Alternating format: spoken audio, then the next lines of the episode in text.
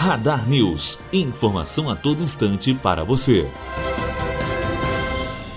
Justiça proíbe Vale de lançar rejeitos em oito barragens em Minas.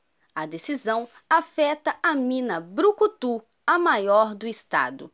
O tribunal afirma que a continuidade da operação nesses locais pode gerar riscos de rompimentos. Já a mineradora disse que os empreendimentos estão estáveis e que não existe fundamento técnico para a suspensão das atividades. Melissa Paiva, direto para a Rádio Unifoa. Radar News. Informação a todo instante para você.